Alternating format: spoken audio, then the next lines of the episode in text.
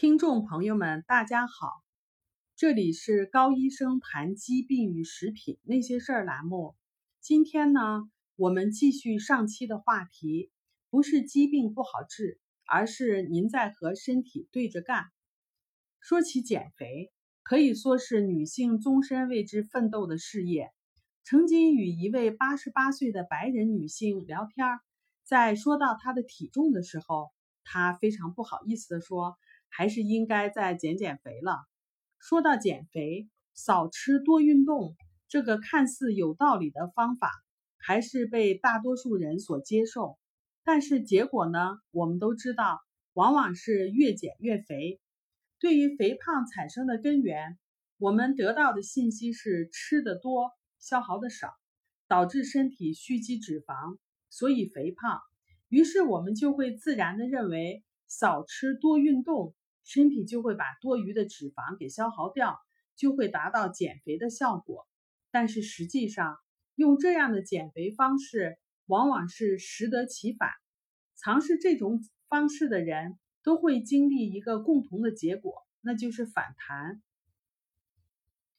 身体的代谢方式没有那么简单，少吃多运动的减肥方式，恰好与我们身体的工作方式是相反的。您越是少吃，身体就越是储存脂肪；您越是过多的运动，身体就越是不情愿的消耗脂肪。因为两者都能够降低甲状腺的功能。如果少吃，同时结合多运动，其降低甲状腺功能的效应要远远的高于两者分别使用所带来的负面影响，也就是一加一的损伤要大于二。甲状腺功能低下意味着代谢变得缓慢，而代谢越慢，脂肪越容易蓄积，身体就越容易发胖。研究指出，仅仅二十五天的节食就能够降低甲状腺的功能高达百分之五十，降低基础代谢率可以高达百分之十五到百分之四十，而基础代谢是机体耗能最多的地方。占百分之六十到百分之七十。换句话来说，身体的最大的耗能量是在身体休息的时候，而不是在运动的过程中。节食减肥的次数越多，基础代谢率就越低，消耗能量就越少，就越容易累积脂肪，身体就越容易肥胖。因此，节食减肥的结果就是越减越胖。经过反反复复多次以后，由于代谢速度太慢，无论再怎么少吃，怎样辛苦的运动，减肥将难以进行。少吃会给我们身体一个假象，身体认为您现在处于饥荒时期，可能会长期缺少食物。为了保证度过这一个非常的时期，机体就降低了代谢的速度，目的是减少消耗。把有限的能量留给生命最需要的地方。过多运动也是如此。机体降低甲状腺功能是为了保留能量，为关键的生命活动所使用。机体知道如何去分配我们的能量，以此来保证生命的存在。减肥不是少吃那样简单，而是通过正确的饮食方式来提高机体的代谢率。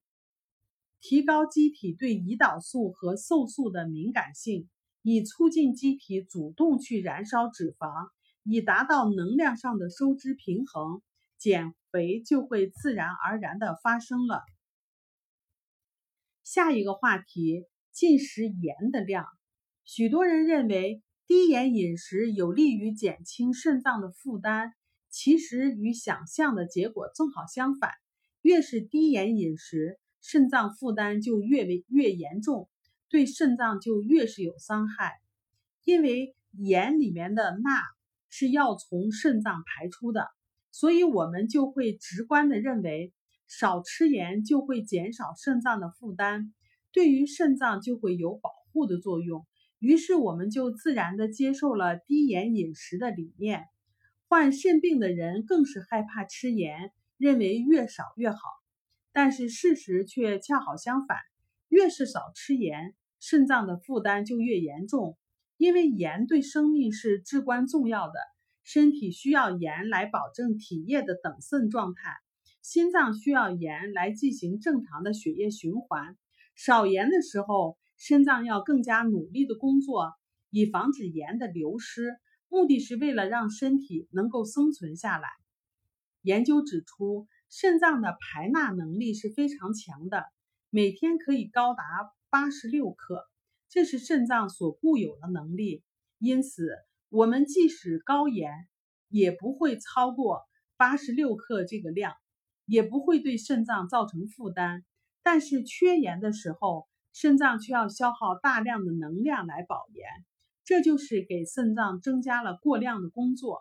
另外，肾脏保盐的过程是通过启动肾素血管紧张素醛固酮系统来实现的。而肾素血管紧张素醛固酮系统的升高，能够导致机体产生肾性高血压和原发性高血压，同时释放大量的炎性物质，直接去损伤肾脏和心血管系统。尽管保盐的过程中，身体付出了损伤肾脏、心血管系统和其他组织的代价，但是还是能够生存多年的。如果没有这些补救措施的话，我们的生命很快就没有了。想想看，经过多年以后，肾功能的保盐能力下降了，就会发生低血钠。真正低血钠发生的时候，生命是非常的危急的，需要紧急的去抢救。同样的道理，如果身体没有把葡萄糖转变为脂肪的机制，当然，不好的一点的话是会导致身体的肥胖，但是却避免了持续性高血糖在在短时间之内吞噬掉生命的危险。因此，我们要读懂身体的工作机制，顺应身体的需求，给身体机会去做它应该正常做的事情。相信身体每做一件事情都是生命最好的安排，因为身体先天设计。就是为了让我们能够健康的生存下来。好了，这里是高医生谈疾病与食品那些事儿栏目。下一期呢，我们将聊一个与钙相关的话题。我们每周一更新，敬请期待。我们也有微信群，感兴趣的朋友呢，可以搜索 ARNA 加拿大营养师公开课 r n a 甲状腺问题讨论群。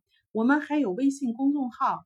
人人有机生活，您可以把您在生活中碰到的关于食品或者是营养方面的疑惑告诉我们，我们在群里头都会给您做一解答。